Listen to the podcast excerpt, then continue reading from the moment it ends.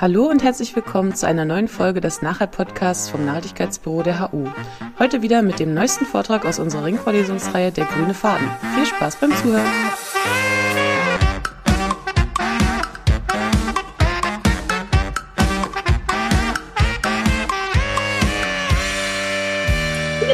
Heute um nachhaltiges Management und nachhaltige Geschäftsmodelle gehen und auch um Greenwashing. Ich wollte das Ganze, auch wenn ihr bestimmt schon die Nachhaltigkeitsbegriffe alle in- und auswendig kennt, wollte ich das Ganze doch nochmal ganz kurz einbetten und aufrollen, weil ich nicht weiß, wie der, äh, der Kenntnisstand von allen ist.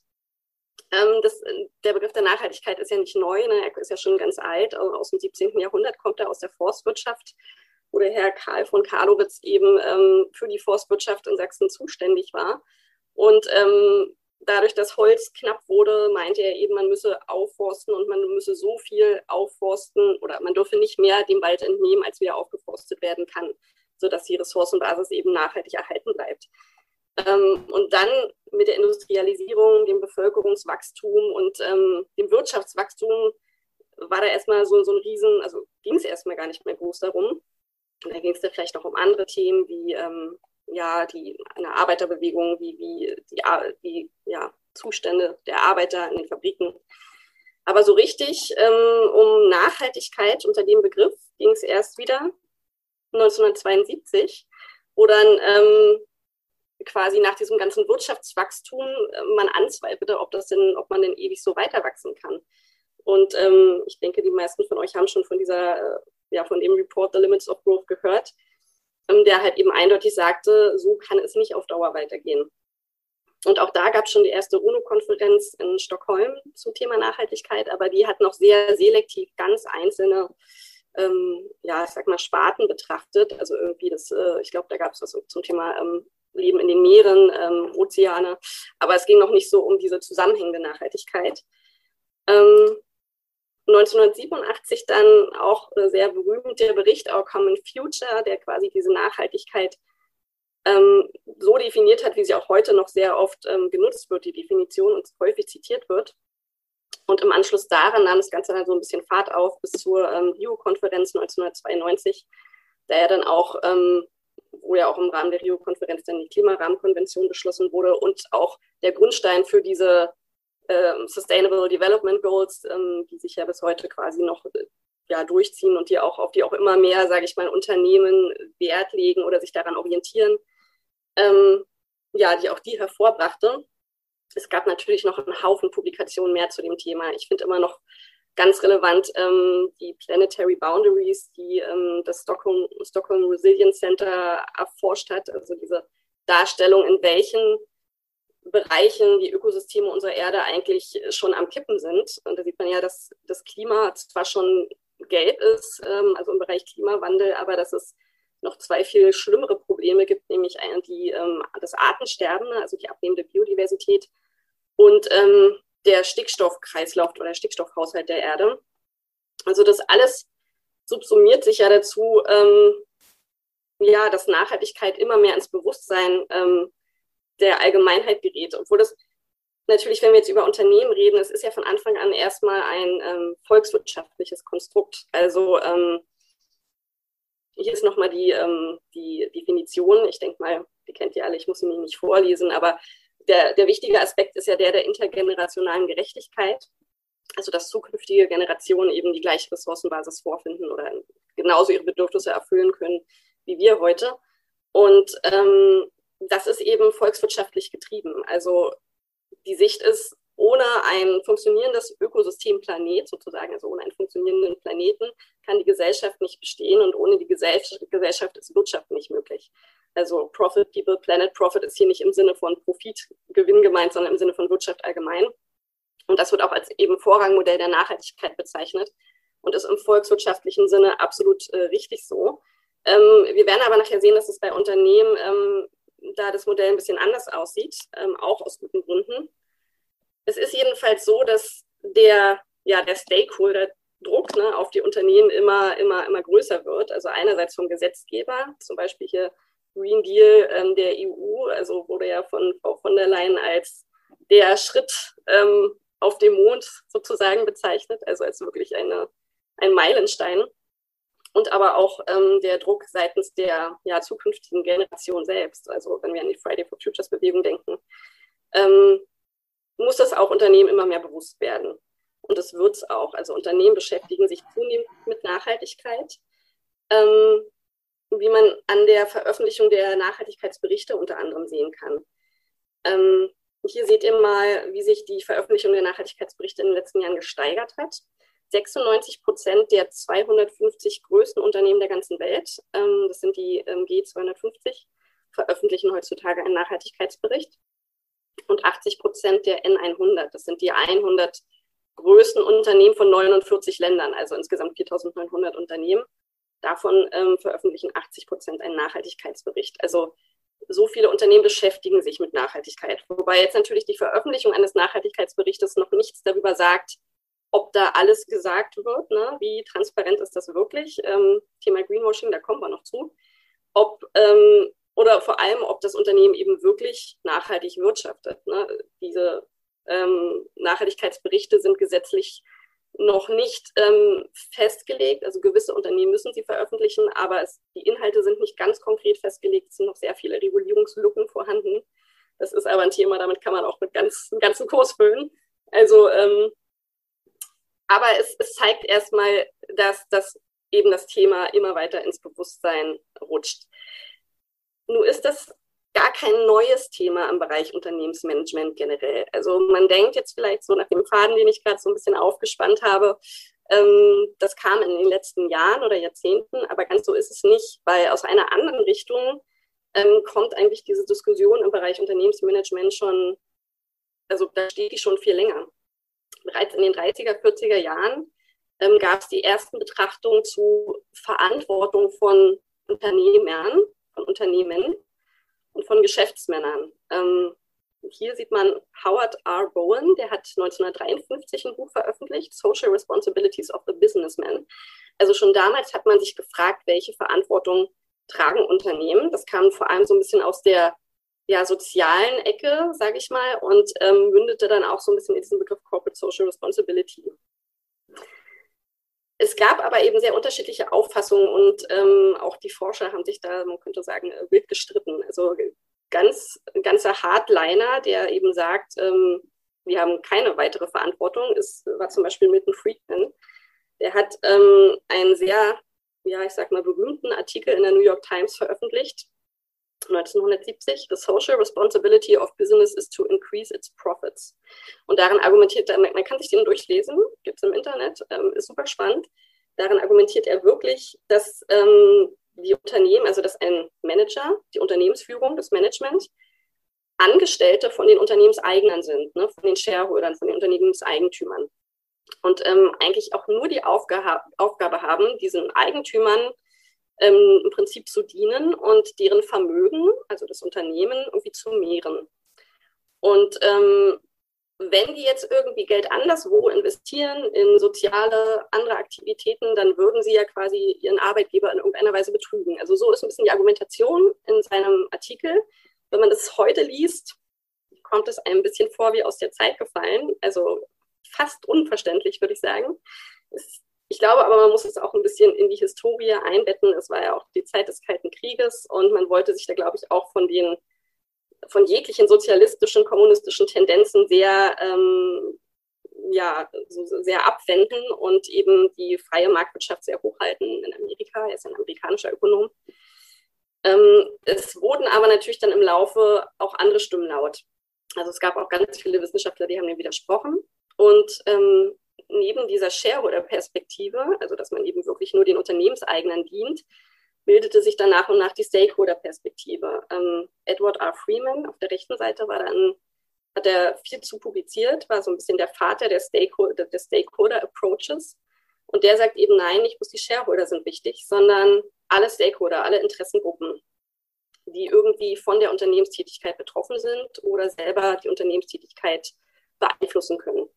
Man kann da unterscheiden in interne und externe Stakeholder. Ähm, und es gibt im Management dann auch ganz viele, ja, ich sag mal, Modelle, wie man, wie Unternehmen oder Werkzeuge, wie Unternehmen strukturieren können, welche Stakeholder wichtiger sind, welche weniger wichtig sind, welche mächtiger sind und wie man auf die eingeht. Ähm, heutzutage hat sich auf jeden Fall die Sichtweise durchgesetzt, dass man Stakeholder proaktiv integrieren soll ähm, und eben nicht auch die Nachhaltigkeitsberichte nicht bloß auf die Shareholder ausgerichtet sind, sondern eben auf alle Stakeholder. Parallel hat sich also dieser Begriff Corporate Social Responsibility ähm, etabliert, also bei den Wissenschaftlern, die da auch dem Milton Friedman widersprochen haben. Wir haben hier ein, ein sehr frühes Konzept von Carroll, der die Corporate Social Responsibility so als Stufenkonzept äh, definiert hat. Ähm, als Basis sieht er die wirtschaftliche Verantwortung und sagt schon, das Unternehmen muss erstmal profitabel sein. Es ist insofern verständlich, weil wenn ein, ein Unternehmen gar nicht wirtschaftlich funktioniert, dann ist es bald einfach nicht mehr da ne, und kann halt gar nicht wirtschaften. Insofern ist es schon verständlich, dass das irgendwie Basis bildet. Ähm, darauf hat er gesagt, bauen ähm, Legal Responsibilities auf. Das heißt, Unternehmen müssen sich natürlich an bestehendes Gesetz halten. Darauf aufbauend äh, müssen Unternehmen aber auch ethische ähm, müssen ja eine ethische Verantwortung erfüllen. Das heißt, ähm, sie sollen tun, was äh, richtig und gerecht ist und ähm, ja, Schlechtigkeiten, sage ich mal, vermeiden. Das ist natürlich sehr schwammig. Also deshalb ist diese, wie gesagt, eine sehr frühe Definition. Es ist, da war alles noch relativ offen und sehr schwammig. Und er hat gesagt, die Spitze des, äh, der Corporate Social Responsibility Pyramide wäre dann eben ja, Philanthropie, das heißt, ähm, sich für die Gemeinschaft einsetzen, ein, ein guter äh, unternehmerischer Bürger zu sein, Corporate Citizenship, damit wird auch genau meistens diese Spitze der Pyramide verstanden, dass Unternehmen sich eben lokal engagieren, dass sie ähm, Geld spenden oder auch Sponsoring betreiben, so halt eben für einen guten Zweck ähm, ja, die lokale Gemeinschaft unterstützen. Das ist äh, insofern recht spannend, weil genau nur diese Spitze des ich sag mal, der Pyramide, ähm, dass dieses Corporate Giving, Corporate ähm, Citizenship wird heute sehr oft bereits als ähm, Greenwashing verstanden. Weil es eben nur so ein darüber hinaus, ich gebe noch was ab, ein bisschen was ist, aber eben nichts, was irgendwie in dem Innersten des Unternehmens, in seinen Geschäftsprozessen verankert ist. Und hier daher mal eine etwas, eine neuere sozusagen Definition von Corporate Social Responsibility, und zwar die der Europäischen Kommission aus dem Jahr 2011. Die Europäische Kommission sagt da schon ganz klar, dass die Unternehmen verantwortlich sind für ihre ähm, ähm, ähm, Auswirkungen auf die Gesellschaft und dass sie eben die gesellschaftlichen und ähm, Umweltbelange irgendwie in, in ihre Kernstrategie mit aufnehmen müssen und in ihre Geschäftsaktivitäten mit aufnehmen müssen und das in enger Zusammenarbeit mit den allen Stakeholdern oder mit ihren Stakeholdern. Also das ist schon ein bisschen handfester. Und ähm, da weiß man schon, wo es hingeht. Also es geht nämlich wirklich in die Geschäftsaktivitäten und in die Kernstrategie. Parallel dazu der Begriff unternehmerischer Nachhaltigkeit wieder. Also wir haben jetzt so ein bisschen das, was eben aus der Social Responsibility Perspektive kommt, aus der Social Responsibility Forschung, ähm, die im Management angefangen hat. Und dann gibt es halt eben auf der anderen Seite so ein bisschen diese, mh, die sich aus der um aus der Ökologie, aus der ökologischen Nachhaltigkeit ähm, bewegt hat ähm, und eben an diesem Begriff Nachhaltigkeit ein bisschen mehr hängt. Und da kann man unternehmerische Nachhaltigkeit definieren, wie es Iris Buffet hier getan hat. Ähm, die ist Professorin in München. Ähm, und sie sagt aber auch, Nachhaltigkeit bedeutet nicht Gewinne zu erwirtschaften, die dann in Umwelt- und Sozialprojekte fließen, sondern Gewinne bereits umwelt- und sozial verträglich zu erwirtschaften. Also ist läuft eigentlich auf selbe hinaus. Und insofern werden die Begriffe heutzutage auch eigentlich ähm, fast synonym verwendet oder können synonym verwendet werden, weil es läuft beides darauf hinaus, dass das nachhaltige Wirtschaften im Kern verankert sein muss. Hier sieht man einfach nochmal, dass wo diese beiden, ich sag mal, Perspektiven so ein bisschen den, den Ursprung gefunden haben. Ne? Also dass diese Corporate Social Responsibility ähm, so ein bisschen aus der moralischen Perspektive kommt, ähm, mit den Publikationen, die ich ja zum Teil erwähnt habe, und ähm, diese Environmental Perspektive ebenso an auch aus diesem Report Limits of Growth und auf äh, und an den anderen ja, Veröffentlichungen, die ich erwähnt habe, oder an den anderen Meilensteinen ähm, der Nachhaltigkeitsdebatte und dass diese quasi dann irgendwann aufs Thema Management trafen. Und das, das Management hatte vorher wirklich einen sehr engen Fokus, also gerade das strategische Management, ähm, was, was ja auch mein Fachgebiet quasi sozusagen sonst ist. Und es hatte wirklich einen sehr engen Fokus auf, ähm, wie kann ich den Profit des Unternehmens erhöhen. Das war eigentlich die über, überstehende Forschungsfrage, die hinter jeder Forschung lag. Ne? Also Profit, ganz klar die Zielvariable schlechthin. Und das wurde jetzt eben so ein bisschen erweitert um eben den gesellschaftlichen und den ökologischen Aspekt. Und hat dann zu dieser sogenannten Triple Bottom Line geführt. Ich denke, die haben auch schon die meisten bestimmt gesehen. Also ähm, da kommen halt eben diese drei Dimensionen zusammen. Und ähm, wenn wir uns jetzt an das Vorgangmodell von vorhin erinnern, dann ist das eben genau die betriebswirtschaftliche Perspektive. Ähm, weil in der betriebswirtschaftlichen Perspektive, wie ich schon sagte, ist äh, das Profitabelsein zu einer gewissen Weise so wichtig, als dass sich das Unternehmen wirtschaftlich selber tragen muss, weil es sonst nicht mehr da ist und seine Aktivitäten nicht mehr ausführen kann. Also ähm, deshalb stehen die da gleichberechtigt nebeneinander. Und genau, hier sieht man einfach nochmal, ähm, dass in der wirtschaftlichen Dimension sozusagen ähm, halt eben die Finanzen gesund sein sollten, äh, ein hoher Eigenkapital äh, Anteil da sein sollte und eine stabile Marktposition, damit das Unternehmen, also einfach auch die Existenz des Unternehmens langfristig gesichert sein kann. Hier steht auch dauerhaftes Wachstum, obwohl damit, das ist ein sehr, ein sehr strittiger Punkt, weil es gibt natürlich auch Unternehmen, die können stabil wirtschaften, ohne zu wachsen. Warum nicht? Ne, Im Prinzip müssen sie bloß ihre Kosten erstmal decken. Ähm, Genau, dann die ökologisch, die ökologische Dimension, da kommt es eben darauf an, ressourcenarm zu produzieren, den ökologischen Fußabdruck zu, zu senken und ja, neue Technologien und Services und Produkte mit ähm, geringen Umweltauswirkungen anzubieten.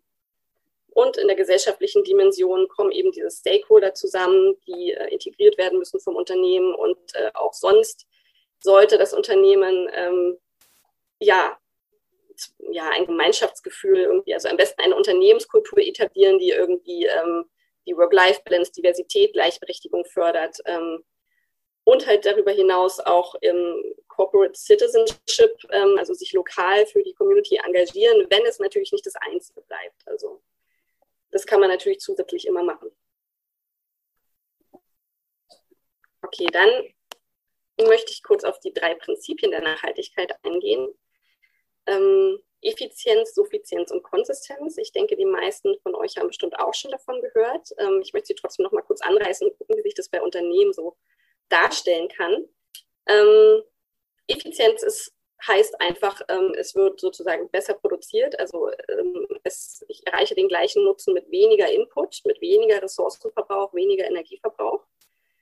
Ähm, Beispiele dafür sind ja Technologien. Ähm, ich habe jetzt mal hier als Beispiel diese ähm, Effizienzstufen für Haushaltsgeräte beigefügt oder auch viel, was Technologiekonzerne wie Siemens entwickeln, weil das natürlich die Effizienz, an der Effizienz ist ja so schön, dass, ähm, dass zwei Fliegen mit einer Klappe geschlagen werden. Das ist eigentlich immer eine Win-Win-Situation aus ähm, dem ökologischen, der ökologischen Dimension und der wirtschaftlichen Dimension, weil gleichzeitig natürlich auch ähm, die Ressourcen finanziell eingespart werden.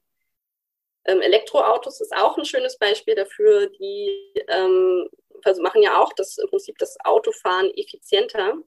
Aber es gibt halt eben ein Problem bei der Effizienz und das sind die Rebound-Effekte. Die sind leider genau der Tatsache im Weg, dass eben der, dass wirklich der, hm, sag mal, das Wirtschaftswachstum und der Ressourcenverbrauch, also der Output und der Input miteinander entkoppelt werden können. Aber es gibt ja noch die Suffizienz. Ähm, die Suffizienz ist ja aus Unternehmenssicht und vielleicht auch aus, wahrscheinlich auch aus Konsumentensicht ähm, meistens ein bisschen weniger beliebt, weil sie von vielen eben als Verzicht verstanden wird oder im Prinzip ja auch irgendwo Verzicht ist. Also Suffizienz heißt weniger produzieren und eine Beschränkung von Konsum und Produktion. Ähm, das ist das, was auch zum Beispiel die Postwachstumsökonomie ähm, ja, ich sag mal, propagiert. Ne? Also ähm, sie sagt, wir brauchen Suffizienz, ähm, hat auch ganz viele gute Argumente dafür. Wir haben in unserer Grundlagenveranstaltung regelmäßig einen Gastvortrag von Nico Pech. Vielleicht kennen viele das Buch von ihm, ähm, Befreiung vom Überfluss. Das ist ein, ich empfehle es sehr, es ist ein Spitzenbuch und er ist auch ähm, also ein toller Redner. Ähm, er entwirft er ja quasi in seiner, in seiner Postwachstumsökonomie so eine, so eine Vision, wie Wirtschaften und Konsum, Konsumieren und Leben anders aussehen könnte, ne? in dem eben dieser ähm, ja, kommerzialisierte Anteil wesentlich kleiner wird, den wir heute haben. Ähm, er sagt auch, Unternehmen müssen ihre Wertschöpfungsketten deglobalisieren, also relokalisieren und verkürzen, sodass auch die Transparenz erhöht wird. Ähm, dann ist er dafür, dass ähm, die Arbeitnehmer deutlich weniger arbeiten, dass es keine 40-Wochenstunde gibt, sondern eine 20-Wochenstunde und in der restlichen Zeit ähm, im Prinzip ja, wie die Bürger äh, Subsistenzwirtschaft ähm, betreiben oder also selber Sachen machen, einfach sich selbst versorgen, selber Sachen reparieren. Er sagt, dass Unternehmen dazu langlebige, reparable und wiederverwertbare Produktdesigns erstellen sollten. Ne? Also die natürlich auch so ein bisschen, da greift es so ein bisschen in, in so eine Konsistenzperspektive, in so eine Kreislaufperspektive mit rein. Aber er, er möchte halt eben auch, dass die Unternehmen ähm, die Konsumenten, ähm, er nennt es Konsumentenmanagement, ähm, instand setzen, instand setzen, ja, oder befähigen, dass sie selbst ähm, kaputte Produkte wieder reparieren und instand setzen können. Also das ist so ein bisschen, vielleicht ist es eine Utopie. Ich finde es auch eine ganz schöne Utopie. Aber ähm, man kann da sicherlich äh, was von mitnehmen. Allerdings hat es bei vielen schon den Geschmack des Rückschritts und des Verzichts eben. Es war ganz lustig, als wir ihn ähm, im letzten Wintersemester in unserer Vorlesung hatten und äh, ihren Studierenden dann auch befragt haben, wenn er jetzt entscheiden könnte und er wäre jetzt Frau Merkel, was würde er denn da jetzt genau machen? Und dann hat er eben auch gesagt, er würde auch ganz viel Infrastruktur zurückbauen, Autobahnen zurückbauen, Flughäfen zurückbauen weil braucht man alles nicht, ne? Spaß und auf Kosten der Umwelt so. Und ähm, dann haben natürlich auch einige unserer Studierenden, und das sind alles äh, Studierende, die nachhaltiges Management studieren, also die da auch schon sehr sensibilisiert für die Themen sind, trotzdem gesagt, ja, aber dann macht ja das Leben keinen Spaß mehr. Also es ist, es ist immer ein bisschen schwierig mit der Suffizienz. Ähm, ich persönlich denke, dass gewisse Elemente daraus schon auch befreiend sein können. Aber das ist wahrscheinlich halt eben eine sehr individuelle und persönliche Entscheidung und generell schwer ähm, in einem systemischen Rahmen irgendwie ähm, zu treiben. Dann das dritte Prinzip ist die Konsistenz. Die Konsistenz heißt im Prinzip anders produzieren, also dass äh, Produktionsweisen einfach komplett umweltverträglich werden. Ähm, das läuft im Prinzip auf Circular Economy, auf Kreislaufwirtschaft hinaus. Ähm, das kennen bestimmt auch schon viele, dass es in der Circular Economy die beiden Kreisläufe gibt, den biologischen und den technischen. Ähm, der technische ist hier blau. Da ähm, heißt es einfach, dass alle ähm, Materialien und alle Gegenstände, die produziert und genutzt werden, wieder, wiederverwendbar sein sollen, also eben ähm, aufgearbeitet werden können ähm, oder, oder recycelt werden können, also notfalls wieder in den Grundzustand überführt und dann wieder daraus was Neues gegossen oder so. Ähm, und dann gibt es den biologischen Kreislauf, in dem eben alles hundertprozentig biologisch abbaubar sein soll. Ähm, und da gibt es ja schon wirklich T-Shirts, Kleidung, ne, wo man das vielleicht gar nicht denkt, wenn man sie sieht, aber die man eben auf den Kompost schmeißen kann und dann sind die nach einem halben Jahr weg. Also das, das ist so eigentlich der Idealzustand, ne? dass, ähm, dass irgendwie alles, was in die Umwelt kommt, auch wieder komplett ohne toxische Materialien zur Umwelt werden kann und alles andere in einem immer, weiß ich nicht, immer wiederkehrenden Kreislauf zirkulieren kann. Die Frage ist so ein bisschen, ob es funktioniert, gerade mit dem technischen Kreislauf, weil kleine Qualitätsverluste gibt es natürlich immer. Und auch für das Recycling braucht man natürlich Massen an Energie. Ähm, das ist auch so ein bisschen, also die Frage eben, ob, also die Konsistenz hat so ein bisschen das Versprechen inne, dass man damit endgültig ähm, den Ressourcenverbrauch vom ähm, Output von der, von, vom Wirtschaftswachstum entkoppeln könnte, weil man eben durch diese Recycling ähm, und, und, durch diese Kreislaufführung der Produkte trotzdem eine hohe Produktivität hätte, die sich aber eben weitaus weniger negativ auf die Umwelt auswirken soll. Und ähm, deshalb würde ich da einfach gerne mal so eine kleine Diskussion äh, starten, was ihr denkt. Das ist jetzt ein bisschen fernab von den Unternehmen. Aber es gibt äh, bezüglich der Entkopplung von Wachstum, also von, äh, bezüglich des grünen Wachstums oder der Entkopplung von ähm, Wirtschaftswachstum und Ressourcen ähm, ja, Input. Selbst in der Forschung eben sehr widersprüchliche, widersprüchliche Ergebnisse. Also die etwas älteren Studien, zum Beispiel von der UNEP oder OECD und von Bleischwitz, das ist aber auch ein mathematisches Modell, also wir haben es wirklich mathematisch modelliert zum großen Teil, ähm, zeigen, haben Ergebnisse gebracht, dass es möglich ist. Ähm, und die OECD gibt auch einige so qualitative Argumente dafür an, nämlich dass die Produktivität durch diese Kreislaufführung gesteigert wird, durch das Recycling. neue Märkte werden entwickelt, ähm, Stärkung des Vertrauens von Investoren, ähm, dass die eigentlich auch da gerne investieren. Das ist das, was ja äh, äh, Delphine auch gerade so angesprochen hatte. Und dass es auch einen Beitrag zur Haushaltskonsolidierung gibt, beziehungsweise die ähm, Staatshaushalte weniger Schulden aufnehmen müssen, wenn mehr ähm, Materialien im Kreislauf geführt werden können. Und äh, dass es zur Risikominimierung beiträgt. Ähm, es gibt aber auch eben ein paar neuere ähm, ja, Forschungsergebnisse, die sagen, nein, es ist eben nicht möglich. Also mir ist zumindest aufgefallen, als ich recherchiert habe, dass die neuer sind. Ähm, auch hier sind ähm, zumindest das von, von Ward und äh, Parik, oder weiß, ich weiß nicht genau, wie man den ausspricht, ähm, das sind auch mathematische Modellierungen. Ähm, die haben das wirklich ähm, ja, ökonomisch modelliert, ob, ob das funktionieren kann mit dem Wachstum oder nicht.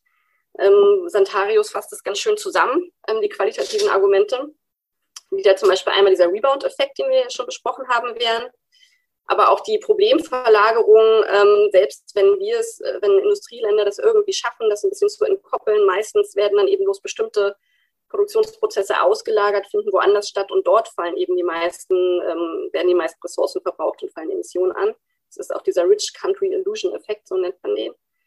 Ähm, dann die unterschätzten Auswirkungen des Service-Sektors. Das ähm, hatte ich ja schon angesprochen, dass auch die letztendlich ähm, ja auch der Dienstleistungssektor von, von Materialien abhängig ist.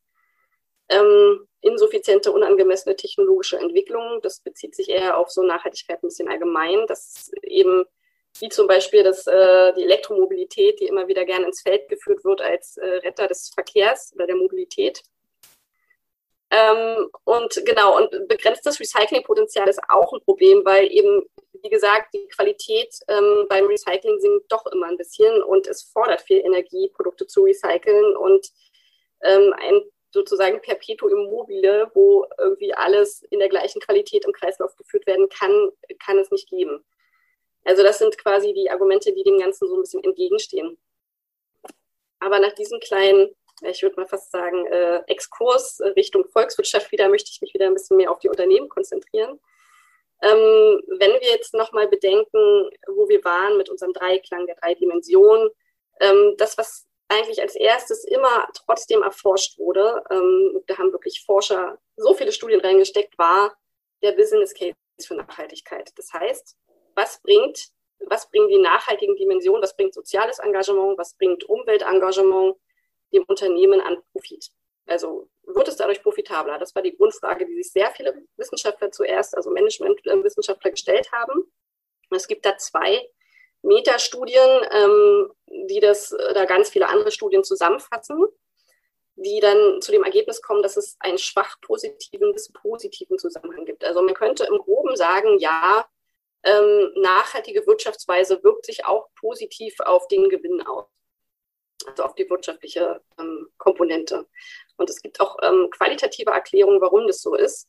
Nämlich einmal, weil Kosten und Risiken minimiert werden. Also da steckt auch genau wieder diese Ressourceneffizienz drin, die ja so eine Win-Win-Situation aus ähm, ökologischer und wirtschaftlicher Perspektive ähm, bietet. Dann Erzielung eines Wettbewerbsvorteils. Das ist überhaupt ein ganz wichtiges Wort ja immer im Management, der Wettbewerbsvorteil. Wie kann ich mich von meinen Wettbewerbern absetzen?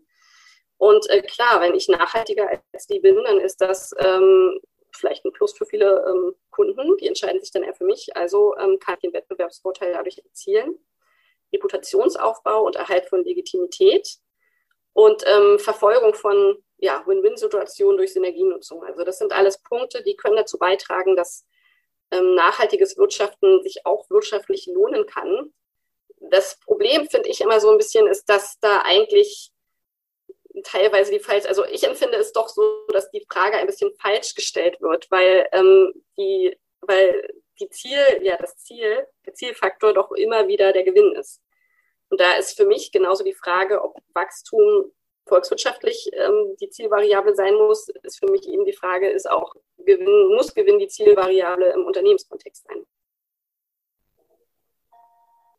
Genau, so. Also ähm, das, Share, das äh, Creating Shared Value Konzept ähm, bettet sich eben eigentlich genau, und davon, darüber redet er auch in dem Video, in den Kapitalismus ein. Also genauso wie du es auch eigentlich eben gerade erklärt hast. Ähm, er, es, er sagt, ähm, Unternehmen werden oder sollen diese sozialen Probleme adressieren und diese Umweltprobleme adressieren, ähm, wo sie eben selber auch ein, ein ein ja, profitables Geschäftsmodell daraus bilden können. Also er sagt im Prinzip ganz klar, es muss diese Win-Win-Situation vorhanden sein, ähm, ansonsten macht das keinen Sinn. Und nur so wird es am besten gemacht, weil ähm, der Staat ist ineffektiv in allem, was er macht, sozusagen. Und ähm, NGOs ähm, haben noch nie, das sagt er wortwörtlich so, haben auch noch nie ähm, Wealth created, also haben nie ähm, Reichtum oder geschaffen, sozusagen. Deshalb meint er, das muss von den Unternehmen ausgehen, die können das am besten. Und die können diesen Shared Value erschaffen ähm, in drei ja, Strategien sozusagen. Einmal mit der Entwicklung von Produkten und Märkten. Also Produkte, die gleichzeitig Kundennutzen bieten und damit auch ähm, Umsatzerlöse ähm, generieren können, die aber auch gleichzeitig soziale Probleme lösen.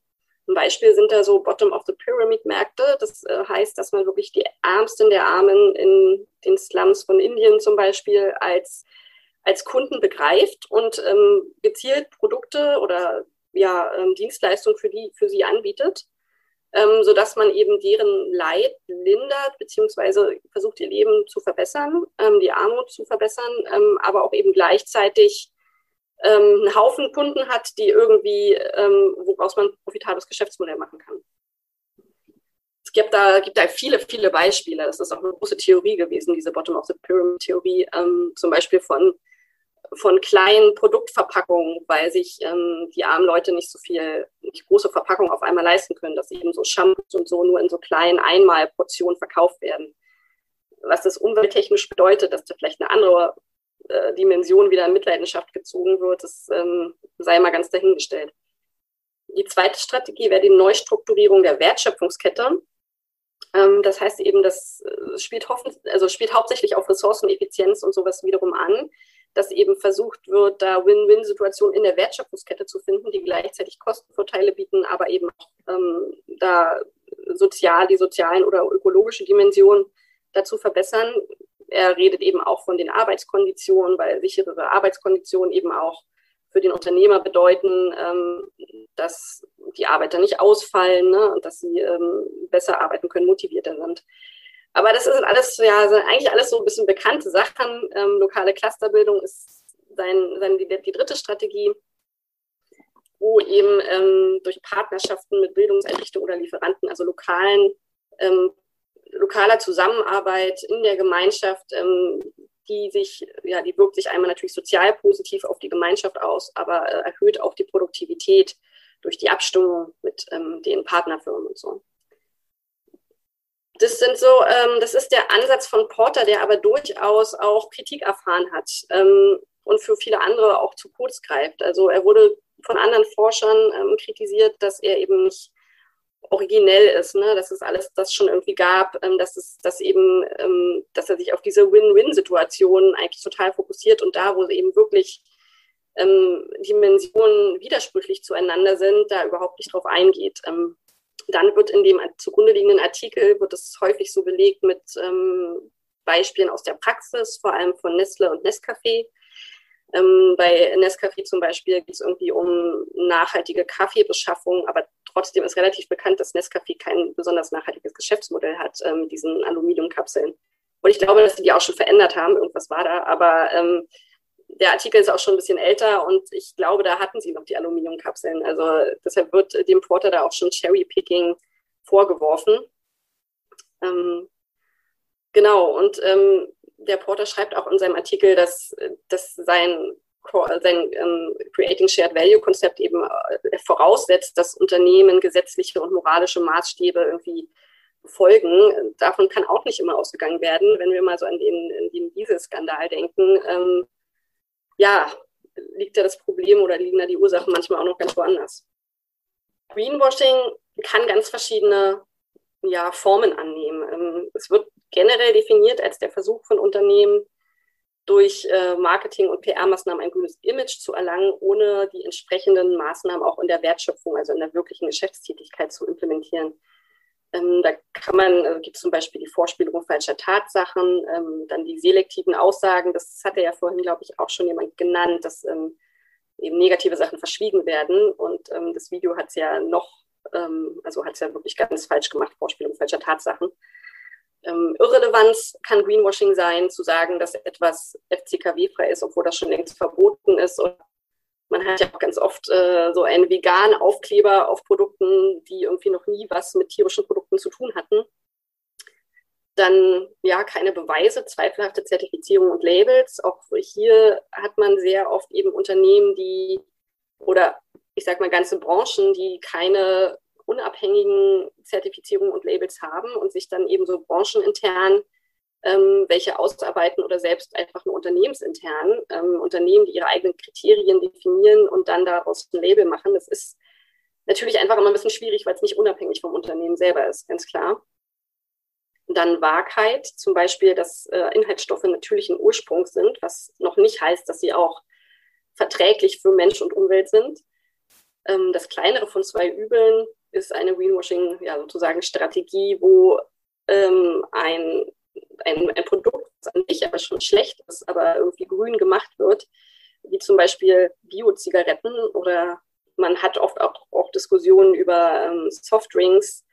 Die können natürlich auch ökologisch produziert werden, aber tragen halt in großen Mengen irgendwie dazu bei, dass ähm, Kinder übergewichtig werden. Das natürlich könnte man auch sagen, liegt in der Verantwortung des äh, Verbrauchers. Ähm, der muss das irgendwie selber gucken, wie viel er davon konsumiert. Aber gerade in einigen ja, ähm, mittelamerikanischen Ländern und in Amerika selbst, da ähm, hat man diese Problematik sicherlich. Irreführende Bilder, das ist ganz bekannt natürlich. Äh, heute ist jedes äh, Plakat grün und jeder Produkt, äh, jede Produktbanderole ist irgendwie äh, grün und äh, mit, mit Blättchen und Blümchen versehen. Ähm, Beispiel hier auch BP, die haben ja ihr Logo verändert. Das wurde ja auch in dem Spot am Anfang angesprochen. Das ist ja das, das Beispiel für Greenwashing schlechthin, ne? dass BP, ähm, obwohl es immer noch irgendwie 80 Prozent des Umsatzes mit Öl ähm, ja, erwirtschaftet hat, quasi sich äh, da irgendwie so eine grüne Blume als Logo gegeben hat und sich Beyond Petroleum genannt hat. Ähm, die haben ja dann auch wieder zurückgerudert. Und ähm, Philanthropie, was ich eben schon ansprach, dieses Corporate Citizenship, einfach nur als ein Aspekt von, ähm, ja, von, von verantwortungsvollem Umgang mit der Community. Ähm, auch das, wenn es losgelöst von dem Geschäftsprozess passiert, wird es als Greenwashing verstanden. So, um jetzt aber mal relativ, relativ spät so, äh, zum wirklichen äh, Kern zu kommen. Ähm, ähm, ja, um, damit eben Nachhaltigkeit also nicht bloß glaubwürdig, sondern auch ähm, wirklich äh, real betrieben werden kann, müssen für mich drei Kriterien erfüllt sein.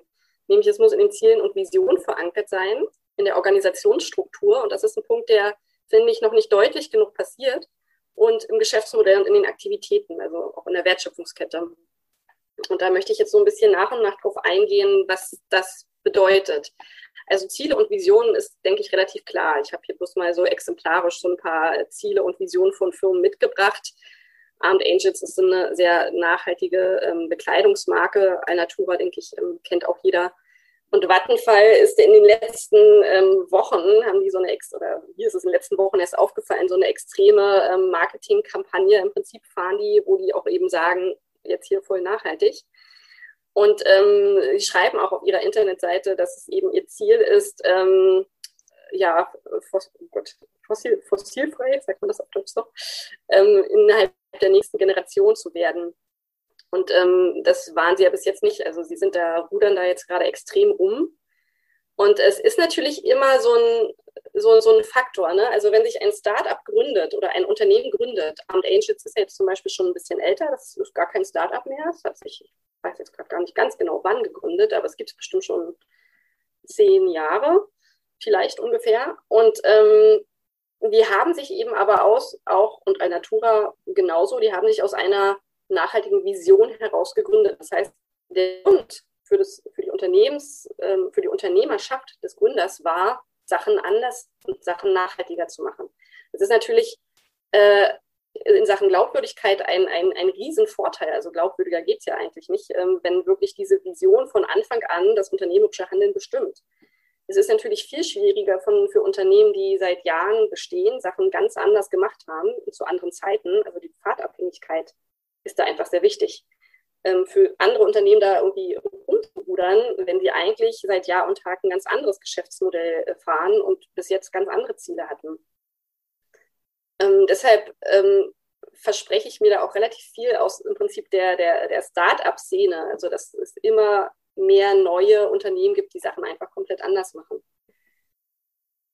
Dass der Wandel von großen Unternehmen trotzdem gelingen kann, dafür gibt es einige Beispiele, ich, zugegebenermaßen aber nicht besonders viele, die das jetzt schon so wirklich verankert haben, dass man sagt, boah, die haben sich ja wirklich komplett gewandelt. Ähm, es gibt viele große Unternehmen, die erste Schritte erste Schritte unternehmen. Ne? Und ich tatsächlich gehören auch zum Beispiel H&M und C&A dazu, die für gewisse Produktlinien anfangen, irgendwas zu machen. Also C&A hat dieses ähm, Credit-to-Credit zertifizierte T-Shirt und das ist die Credit-to-Credit zertifizierte Jeans, die sicherlich als Einzelprodukt ein super Ansatz sind, aber solange die eben noch ähm, 90 Prozent andere Produkte rein haben, die ganz anders funktionieren, ist es einfach schwierig. Ne? Also ist es einfach noch nicht überall in der Geschäftstätigkeit verankert. Ähm, ein Beispiel, wo dieser Wandel funktioniert hat oder schon sehr weit fortgeschritten ist, sage ich mal, ist ähm, Orsted. Das ist ein, ein ähm, dänisches Energieunternehmen, ein dänischer Energieversorger, der, der, eben gegründet wurde unter dem Namen Dong Energy, also steht für Danish Oil and Natural Gas irgendwas. Company. Und ähm, man kann also schon erkennen, ursprünglich war deren Geschäftsmodell oder äh, das Geschäft von denen bestand darin, Öl, Gas und Kohle auch zu fördern. Ähm, das, damit haben die bis zum Jahre 2009 85 Prozent des Umsatzes gemacht. Und dann haben sie sich im Jahr 2009 ähm, radikal andere Ziele gesetzt, einen Strategiewandel vollzogen und gesagt, okay, ursprünglich haben sie gesagt, bis zum Jahr 2040 möchten wir das Verhältnis von erneuerbaren zu nicht erneuerbaren Energien umdrehen. Das haben sie ähm, dann deutlich früher geschafft. Also die haben es jetzt umgedreht und möchten bis zum Jahr 2025 komplett ähm, erneuerbare Energien, ähm, ja, also komplett auf erneuerbare Energien umsteigen. Ähm, sie haben ähm, riesige Offshore-Windkraftanlagen. Äh, und auch da gibt es sicherlich die ein oder anderen ähm, ja, Kritikpunkte, die man da finden kann bei, bei, bei Windkraft. Dennoch muss man sagen, dass ähm, Energie ist eigentlich, was Nachhaltigkeit angeht, das, das Thema schlechthin. Ich habe eine Studie gelesen in Vorbereitung auf die Vorlesung, ähm, wo deutlich geworden ist, dass quasi 30 oder 35 Prozent der gesamten Emissionen von 20 Energieunternehmen der Welt, also quasi fast den 20 größten Energieunternehmen der Welt, verursacht werden. Also wenn man auch die Endprodukte und deren Verbrennung dann ähm, mit, äh, mit, also die ganze Lieferkette dieser Unternehmen quasi mit in, äh, in diese Berechnung mit reinzieht. Das ist schon ganz schön erschreckend. Das heißt eben, also Energie ist auf alle Fälle ein großer Ansatzpunkt. Und Orsted ist ein Beispiel, was sich da, ein Beispiel eines Unternehmens, was sich da extrem gedreht hat. Der zweite Punkt ist eben die Organisationsstruktur. Ähm, wir haben viel über dieses Shareholder-Prinzip äh, geredet. Ähm, jemand von euch, ich weiß jetzt nicht mehr ganz genau, wer ähm, hat, ich glaube, Delfin war es, hat gesagt, ähm, ja, okay, aber die Eigentümer, die wollen investieren und die wollen doch was auch dafür kriegen. Und es gibt aber eben auch Unternehmensformen und Rechtsformen, die ganz anders funktionieren, wo es eben gar nicht, wo Eigentum und Management eben nicht auseinanderfällt. Vielleicht wäre das ein interessanter Ansatzpunkt. Es gibt zum Beispiel in den USA die Benefit Corporation, nur mal so als Beispiel, ähm, da ist es noch so, dass ähm, investiert werden kann und Gewinne rausgezogen werden kann. Ähm, die ist bloß dazu quasi, ja, die setzt sich bloß eben neben dem Profit auch andere Ziele und hat erhöhte Berichtsanforderungen, Transparenzanforderungen. In Deutschland gibt es zum Beispiel die gemeinnützige GmbH. Auch die kann natürlich wirtschaftlich tätig werden. Ähm, die Gemeinnützigkeit ähm, unterliegt da, also wird regelmäßig kontrolliert und, und unterliegt da strengen Kriterien. Ähm, diese Wirtschaftsform ist steuerbefreit und darf Gewinne auch nur ausschütten, wenn sie an wiederum gemeinnützige Institutionen ausgeschüttet wird. Also hier kann sich bei so einer, einer Unternehmensform kann sich kein ähm, Investor im Prinzip Gewinne rausziehen. Genossenschaften gibt es ebenfalls. Ne? Genossenschaften funktionieren auch ganz anders. Die sind als, ähm, als Interessenverband zum Zweck wirtschaftlicher Tätigkeit gedacht und basieren auf Grundsätzen von ja, Gemeinschaft, Demokratie, Partizipation. Ähm, also auch hier ist die, quasi im Prinzip ja der, der Gewinn, ähm, das Gewinnziel gar nicht das oberste Ziel. Und jetzt könnte man sagen, ja gut, aber wenn jetzt einer eine tolle, tolle Geschäftsidee hat, dann wird er vielleicht ja das nicht gründen, weil er möchte es ja vielleicht irgendwann verkaufen und sich damit eine goldene Nase verdienen oder so. Aber da gibt es eben auch schon viele Beispiele, die zeigen, dass, dass Leute das anders machen. Und das ist immer so, das sind immer so die, wo ich meine Hoffnung ein bisschen reinsetze.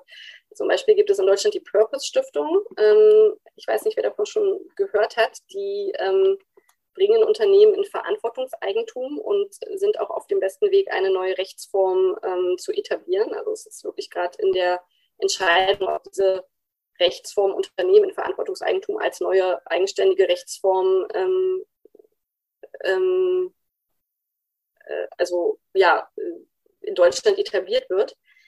Und ähm, diese Purpose-Unternehmen ähm, basieren auf den Grundsätzen von Selbstbestimmung und Vermögensbindung. Ich erzähle da gleich noch ein bisschen mehr zu. Es gibt noch auch einige quasi Zertifizierungen für Unternehmen, aber die haben da nicht wirklich ähm, das, ähm, also das ist keine richtige eigenständige Rechtsform, sondern das ist eben wie so ein Label für nachhaltige Unternehmen. Die werden einfach von einer unabhängigen ähm, Institution wie der, der Institution für Gemeinwohlökonomie zertifiziert, dass sie sehr nachhaltig sind.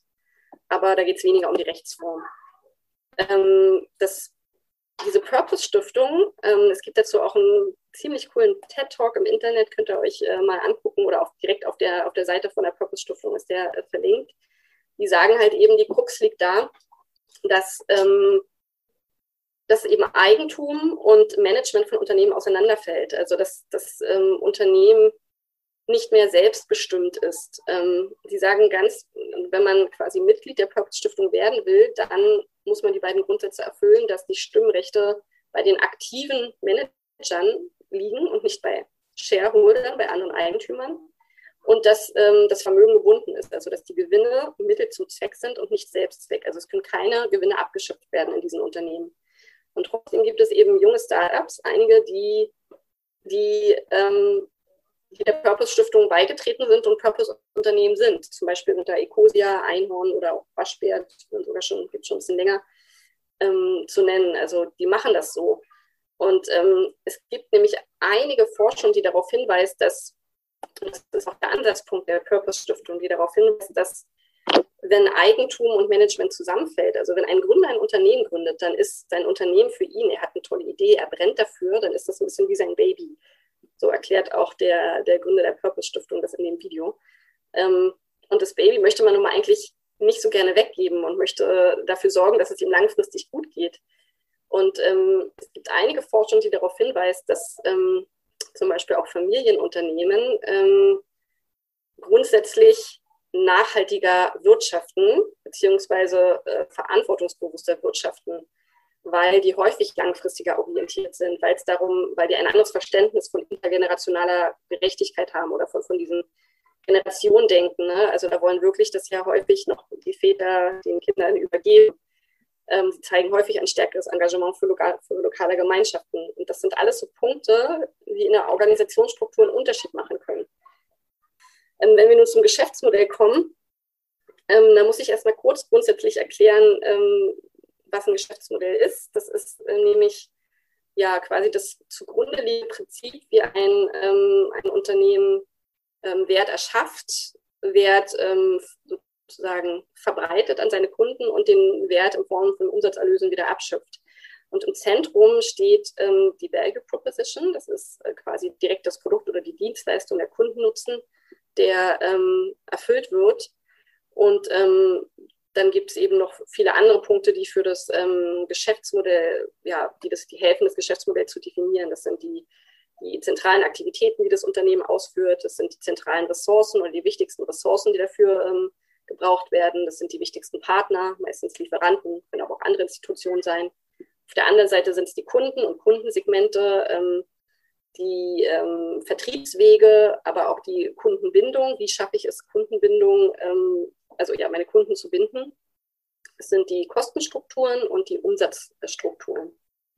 Und ähm, das Ganze gibt es auch, ähm, okay, danke schön. Danke, dass ich noch ein bisschen länger reden darf. das Ganze gibt es auch ähm, sozusagen im Nachhaltig. Also dieses Modell wurde auch adaptiert und mit ähm, nachhaltigen Inhalten gefüttert. Ähm, es ist ein bisschen als Instrument zu verstehen für eigentlich Gründer, also Leute, die ein Unternehmen gründen wollen. Unternehmer, die müssen ja auch bei den ähm, Finanzierern ein Geschäftsmodell vorlegen und auch bei Investoren zum Teil. Und ähm, die können sich eben so ein bisschen an diesen, an diesen ja, Business Model Canvas, der, den auch Osterwalder und Pigneur entwickelt haben, entlanghangeln und können den eben, ähm, können so ihr, ihr Business strukturieren, ähm, das Geschäftsmodell strukturieren. Und in dem Sustainable Business Canvas, der wurde, möchte ich meinen, von der Universität Oldenburg ähm, quasi aus dem anderen heraus entwickelt oder ja, weitergeführt. Da ist, da ist jetzt zum Beispiel auch die Vision und die Mission enthalten. Und ähm, alle dieser Punkte werden, und auch andere Stakeholder und alle dieser Punkte werden eben auch auf Nachhaltigkeit abgeklopft. Also in allen diesen Punkten soll sich ein Unternehmer klar werden, was hat das für Auswirkungen auf die Gesellschaft und auf die Umwelt. Ja, so ist es bei den Schlüsselpartnern dann ganz wichtig, Anforderungen festzulegen, die ich an meine Partner habe in Nachhaltigkeitssachen, also an meine Lieferanten. Wie muss deren, ja, wie müssen deren Produkte beschaffen sein, ähm, dass ich sie akzeptiere mit meinen Nachhaltigkeitsprämissen? Wo das jetzt so ein bisschen der ähm, instrumentelle Ansatz ist, also im Prinzip ähm, Werkzeuge auch den, den Gründern bietet, gibt es auch ähm, Forschung, welche ähm, ja, Typen von Geschäftsmodellen oder welche Wirkungsweisen denn wirklich nachhaltige Unternehmen ähm, haben. Das ist eine, ähm, eine Studie von, ähm, von der Cambridge University, also von einem Forscherkonsortium der Cambridge University. Und die haben sich ganz viele verschiedene Fallstudien von Unternehmen angeguckt und mal kategorisiert, was nachhaltige Geschäftsmodelle sind, was die ausmacht. Und zwar in drei Kategorien technologischen ähm, Ansätzen, sage ich mal, in äh, sozialen und in organisatorischen, organisationalen. Ähm, bei den technologischen Ansätzen ist es einmal die Funktionsweise, ähm, äh, dass man die Material- und Energieeffizienz eben verbessert. Auch das hatten wir schon natürlich beim großen Thema Effizienz. Ähm, dazu gehören aber auch Sachen wie Lean Manufacturing und ähm, einfach generell die Entmaterialisierung, aber auch zum Beispiel ähm, erhöhte Funktionalität. Also wenn man, wenn Produkte entwickelt werden, die viele andere Produkte ersetzen, wie das Smartphone zum Beispiel, das sie wirklich als Beispiel dafür anführen, ähm, kann das auch nachhaltig sein. Das Smartphone bringt natürlich selber wieder unheimlich viele andere Probleme damit und äh, die Rebound-Effekte, die, äh, die, die, ja, die, äh, die, die springen einem da förmlich ins Gesicht. Aber ähm, die reine Funktionsweise, dass ich ersetze andere Produkte mit einem oder mehrere andere Produkte mit äh, einem Produkt, kann natürlich ein Kern von einem nachhaltigen Geschäftsmodell sein. Ähm, das nächste wäre ähm, die, den, den Ersatz, ja, also Prozesse natürlich und mit erneuerbaren Ressourcen zu gestalten. Also das ist auch, denke ich, liegt auf der Hand, dass es Kern von nachhaltigen Geschäftsmodellen ist, ähm, dass man eben wirklich im im ähm, Produktionsprozess auf die Materialien achtet. Ne? Also Beispiele für Produkte hier sind Bioplastik, was ja komplett abbaubar sein soll. Also im besten Fall nehme ich, also es erfüllt die gleiche Funktion wie normales Plastik, aber ist halt komplett umweltverträglich. Ähm, dazu, zu diesen natürlichen Prozessen gehören aber auch entschleunigte Prozesse. Hier ist das Beispiel von äh, so einem Etsy-Anbieter, der eben handgestrickte ähm, Mützen und äh, Schals äh, vertreibt oder verkauft. Auch das kann ein ganz ursprünglicher Prozess sein und äh, weil es eben diesen, diesen Slow Manufacturing Ansatz hat und das halt nachher, deshalb nachhaltig ist. Ähm, das, der, der dritte, ähm, das dritte Prinzip wäre hier Create Value from Waste, was eben auf diese komplette Kreislaufwirtschaft, auf das Konsistenzprinzip abspielt. Ähm, dazu gehört auch äh, laut ähm, dem Forscherkonsortium hier, sage ich mal, ähm, dass überschüssige Kapazitäten sinnvoll genutzt werden, wie zum Beispiel bei, bei Uber, ähm, wo eben ja, leere Autositze quasi sinnvoller genutzt werden. Auch das kann einen Beitrag zur Nachhaltigkeit leisten.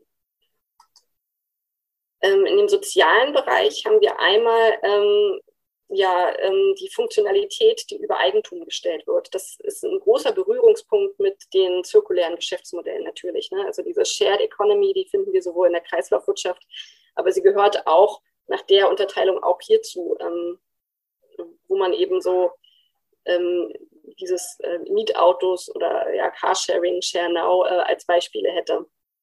generell ist es so zu verstehen, dass sich quasi Unternehmen von, von diesen Prinzipien und diesen Beispielen, also dass man die alle kombinieren kann. Das sind keine ähm, für sich äh, äh, extrem äh, distinkten ähm, Aspekte, sondern die lassen sich natürlich alle kombinieren und viele Unternehmen kombinieren verschiedenste Aspekte aus diesem, ja, von diesen Archetypes. Ähm, Adopt a Stewardship, a Stewardship Role wäre das nächste, wo man einfach, wo quasi ähm, Geschäftsmodelle sich wirklich zum Ziel setzen, ähm, eine bestimmte Komponente, weiß gar nicht, das jetzt beschreiben, aber eine bestimmte Komponente eben zu schützen oder dafür zu sprechen. Das kann ähm, Biodiversität sein. Ähm, das ist äh, Fair Trade ähm, ist ein ganz großes Beispiel dafür, wo es ganz offensichtlich ist, ja, okay, sie handeln mit Waren, sie bieten natürlich ganz viel an, was man auch sonst im Supermarkt kriegt, aber sie machen eben alles Fair Trade. Der, ähm, der Hauptwert ist dahinter, dass sie eben die Bauern und Händler ähm, fair bezahlen äh, und damit eben so eine Stewardship-Rolle übernehmen. Und dann Encourage Sufficiency, also Suffizienz. Ähm, da haben wir wieder das dritte Prinzip, was ich hier in diesem speziellen Geschäftsmodellaspekt umsetzen kann. Ähm, es gibt eben Firmen, die äh, die Suffizienz fördern, obwohl es ja dem, der Wirtschaft ein bisschen entgegenspricht. Ähm, zum Beispiel ähm, wäre hier so ein, äh, dazu auch ähm, ähm, frugal Business gehört, also so bescheidenes Business, äh, ich weiß gar nicht, wie man es so richtig übersetzen kann. Ähm, da wäre zum Beispiel so ein Solarkocher, den ähm, arme Leute wirklich ohne Strom benutzen können, um Essen zu kochen, in sehr heißen und warmen Regionen. Ähm, da wäre aber auch äh, Product Long Longevity zu nennen, also dass ähm, einfach das Produktleben verlängert wird, ähm, dass dieselben Sachen länger benutzt werden, ne? dass man ähm, quasi weniger neue Sachen kaufen muss, ähm, wo auch das Thema Secondhand mit reinspielt. Also Vinted wäre da zum Beispiel so ein Beispiel ähm, für Secondhand-Mode. Was natürlich auch wieder in in Create Value from Waste reinpassen würde. Also wie gesagt, diese Kategorien sind nicht ähm, absolut trendstark zu verstehen. Und in, dem, in der organisationalen Dimension ähm, gibt es dann einmal Repurpose for Society Environment. Das heißt wirklich, dass, ähm, das, das trifft so ein bisschen auch die Organisationsstruktur, über die wir geredet haben.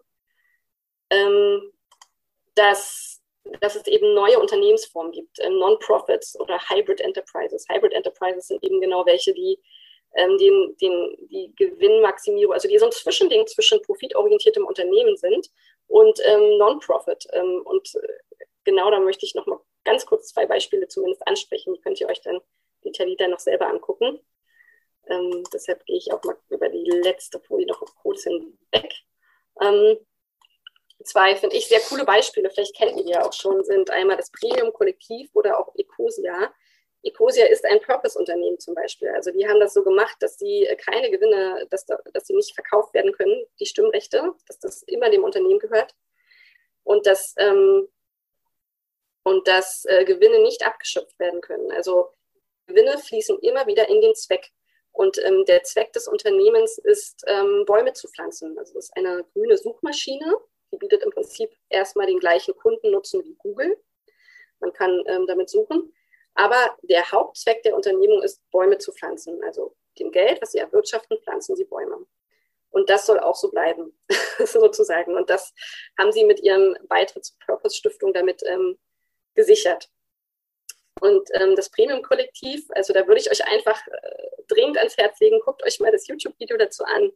Es ist eine ganz spannende andere Form von Unternehmen, ähm, ich habe versucht, selber rauszukriegen, wie sie eigentlich genau als Unternehmen gelistet sind. Und ich glaube, das sind sie gar nicht. Also es ist weder eine GmbH noch, ähm, man, man, findet dazu keine Angabe im Impressum, was mich ein bisschen erstaunt hat. Ähm, aber es funktioniert halt, ähm, ja, wie ein Kollektiv. Äh, es funktioniert konsensdemokratisch. Und trotzdem wird damit letztendlich eine, eine wirtschaftliche, es wird einer wirtschaftlichen Tätigkeit nachgegangen. Und auch hier ähm, ist man einfach eben nicht mit dem Gewinn als Zielgröße, ich möchte meinen Gewinn mehren, rangegangen, sondern man ist rangegangen, ähm, okay, wir brauchen so und so viel Geld, um uns alle zu bezahlen, um sozusagen die Kosten zu decken. Und ähm, wenn dieser Punkt dann, um vielleicht noch ein paar Rücklagen zu bilden, und wenn dieser Punkt erreicht ist, ähm, dann wissen wir, so teuer muss das Produkt werden, kann das Produkt werden. So. Also die sind quasi anders angegangen und ähm, tragen sich auf alle Fälle seit vielen Jahren erfolgreich. Um das Ganze dann halt eben nochmal kurz äh, mit der Frage zusammenzufassen, die ähm, ja auch äh, quasi so ein bisschen als ja durch, durch die ganze Ringvorlesung führen sollte. Ähm, zwischen Individuum und System, wie ist ein sozial-ökologischer Wandel möglich und was kann ich dazu beitragen? Also ich, ich glaube, man hat es auch jetzt ganz gut dem entnehmen können. Ich habe tatsächlich relativ große Hoffnung in neues Unternehmertum, in Unternehmen, die Sachen an, Startups vor allem, die Sachen anders machen. Ähm, aber ich, das Individuum bleibt trotzdem super wichtig. Also äh, Bürger haben nämlich einfach auch die Rolle, Unternehmer zu werden. Es ist, äh, sie haben nicht nur die Konsumentenrolle, über die wird vielleicht nicht so viel erreicht. Also das, äh, so wie es auch die, ähm, äh, die äh, Frau Kat, ich weiß, ich habe ihren Namen gerade vergessen, aber ähm, die es ähm, zum Thema Greenwashing das Interview gegeben hat, so wie sie es auch sieht. Als, als Konsument kann man meistens nicht so viel bewegen, aber äh, man hat als Bürger auch die Chance, Entrepreneur zu werden, Unternehmer zu werden. Man hat eine Stimme, ne? man kann wählen gehen, man kann sich ähm, engagieren man kann sich selbst versorgen. Also es gibt noch viele andere Aspekte, die man selber machen kann. Ähm, und ich sehe aber auch ganz klar die Politik in der Verantwortung, etwas stärker zu regulieren. Ich finde, wir sind da auf einem ganz guten Weg, aber es kann noch ein bisschen mehr kommen. Gerade was Berichterstattung angeht, da ist einfach noch zu vieles unklar. Und als vierten, viertes Puzzleteil sehe ich auch die Bildungseinrichtung in der Pflicht, die nämlich genau, und das habe ich hoffentlich auch ein bisschen deutlich machen können, ähm, bis jetzt auch im Bereich Management viel gelehrt haben, was ähm, nicht gerade dazu beiträgt, dass die intrinsische Motivation von Unternehmern besonders groß ist. Ähm, und ich würde mir sehr wünschen, dass sich das ändert und ähm, man einfach auch Unternehmen dahin bestärkt, andere Ziele zu setzen. Und ähm, ja, ich danke euch, dass ihr alle so geduldig geblieben seid und zugehört habt und freue mich, dass ich hier sein durfte. Dankeschön.